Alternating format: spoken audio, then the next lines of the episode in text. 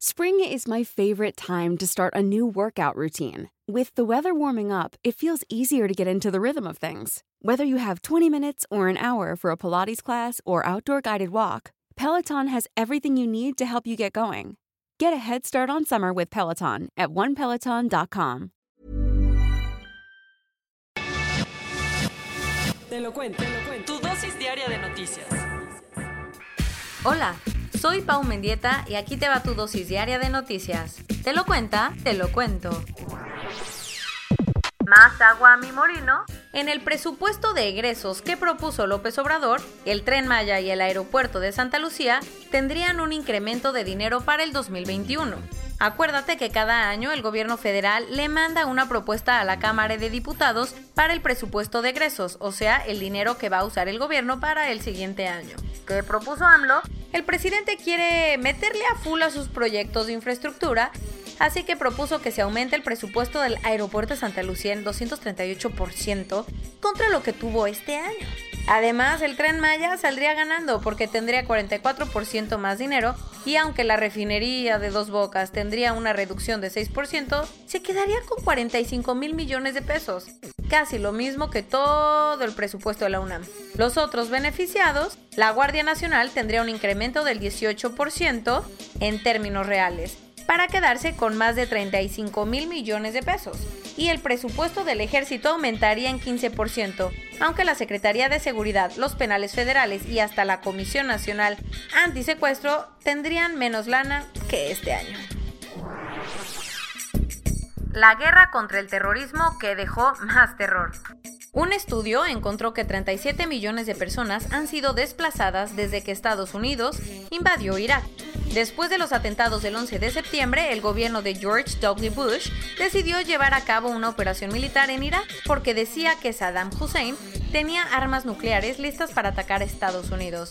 Desde que empezó esa llamada guerra contra el terrorismo, sabíamos que la presencia de tropas estadounidenses en Medio Oriente había dejado muchísimos conflictos e inestabilidad. Pero ahora un nuevo estudio le puso un numerito a estas consecuencias. ¿Qué encontró?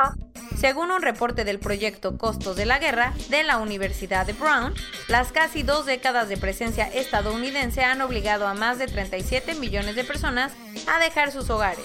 Aunque el estudio dice que no todo es culpa del ejército estadounidense, sí considera que la invasión a Irak dejó consecuencias que pudieron desencadenar los conflictos en Siria, Afganistán, Yemen, Libia, Somalia y hasta Filipinas. Ayer en la mañana, agricultores y ganaderos de Chihuahua se fueron a la presa La Boquilla para cerrar las válvulas y evitar que el agua llegue a Estados Unidos. Las cosas se salieron de control porque los manifestantes se enfrentaron a la Guardia Nacional y tres personas acabaron siendo detenidas. Lo más grave, en el traslado de los detenidos, unos civiles abrieron fuego contra el convoy de la Guardia y dos personas murieron. Por lo pronto, los manifestantes siguen controlando la presa, aunque las autoridades ya les dijeron que aunque se abra, no les va a faltar agua. Si eres fan de la Fórmula 1, te tenemos malas noticias, porque el piloto mexicano Sergio El Checo Pérez anunció que dejará la escudería Racing Point cuando termine la temporada. ¿Qué? El Checo Pérez anunció su salida en redes sociales tras siete años como parte del equipo que antes se llamaba Force India donde conquistó algunos podios y en 2016 se quedó con el séptimo lugar de la clasificación. Sergio dijo que su plan es seguir en la Fórmula 1, pero aún no tiene ninguna propuesta para sumarse a otra escudería. El que está sonando para ocupar el lugar del checo es Sebastián Vettel. Desde que surgió el hashtag Oscars So White, porque todos los nominados al premio eran actores blancos, la academia se puso las pilas para ser una institución más diversa y plural hasta que finalmente ayer anunció varios cambios, como cuáles las cintas que quieran competir por mejor película en la edición 2025 tendrán que tener un protagonista no blanco o 30% de sus personajes tendrán que ser mujeres, minorías, personas LGBT o discapacitadas. La idea es que así las producciones reflejen la realidad del público que va al cine. Desde la noche del martes, Grecia vive una tragedia ya que se incendió el campo de refugiados más grande de Europa dejando a 13.000 personas sin lugar para dormir. Resulta que luego de una protesta por las medidas de confinamiento, se desató el fuego en el campo de Moria, en la isla de Lesbos. Las llamas consumieron rapidísimo las tiendas de campaña, lonas y contenedores en los que viven los refugiados, así como las oficinas y consultorios médicos. Lo peor, después de que se controlara el primer incendio, ayer en la tarde surgió uno nuevo. La situación en Bielorrusia es cada día más preocupante. ¿Qué tanto? Otro opositor político fue raptado ayer de su oficina por hombres encapuchados. Maxim Snack formaba parte del Consejo de Coordinación, un grupo de siete opositores que buscaban una transición pacífica a la democracia. En ese consejo también estaba Svetlana Alexievich, la ganadora del Nobel de Literatura, quien ya es la última del grupo que sigue libre en Bielorrusia. Por lo pronto, las autoridades confirmaron que tienen detenido a Snack y acusaron formalmente a Kolesnikova, la mujer que desapareció el lunes de una protesta. Las amenazas de Washington para poner aranceles a países europeos ya tuvieron efectos y uno de los primeros afectados está envuelto en una cajita turquesa. ¿Eh? Resulta que tras una petición del gobierno francés para retrasar la operación, Louis Vuitton Moet Hennessy se echó para atrás del acuerdo de 16.200 millones de dólares con el que planeaba comprar a la joyería Tiffany Co. Obviamente la icónica empresa estadounidense no está nada contenta y ya presentó una demanda para que siga el deal. Coronavirus global en el mundo.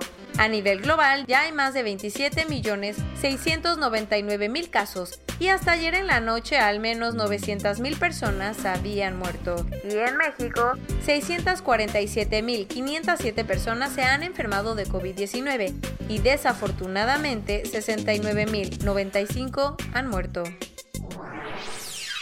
El gobierno de Rusia anunció que firmó un acuerdo para mandar 32 millones de dosis de su vacuna Sputnik 5 a nuestro país.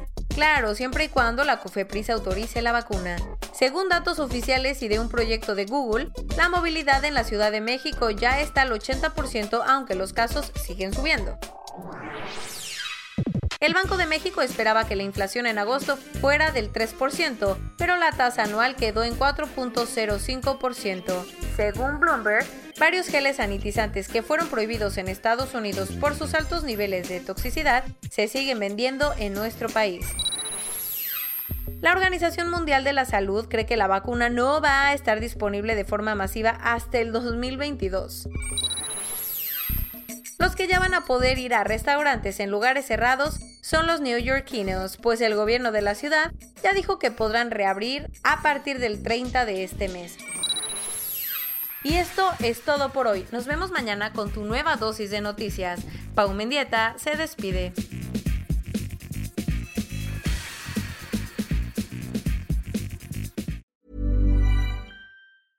Hey, folks, I'm Mark Marin from the WTF Podcast, and this episode is brought to you by Kleenex Ultra Soft Tissues, your ally to help tackle your allergy symptoms this season. I love the change of seasons, but nobody loves pollen and all those other things floating in the air that make you sneeze during this nice weather. Kleenex Ultra Soft Tissues are hypoallergenic and allergist approved, so fight back against watery eyes and runny noses without worrying about irritating your skin. For this allergy season, grab Kleenex and face allergies head on.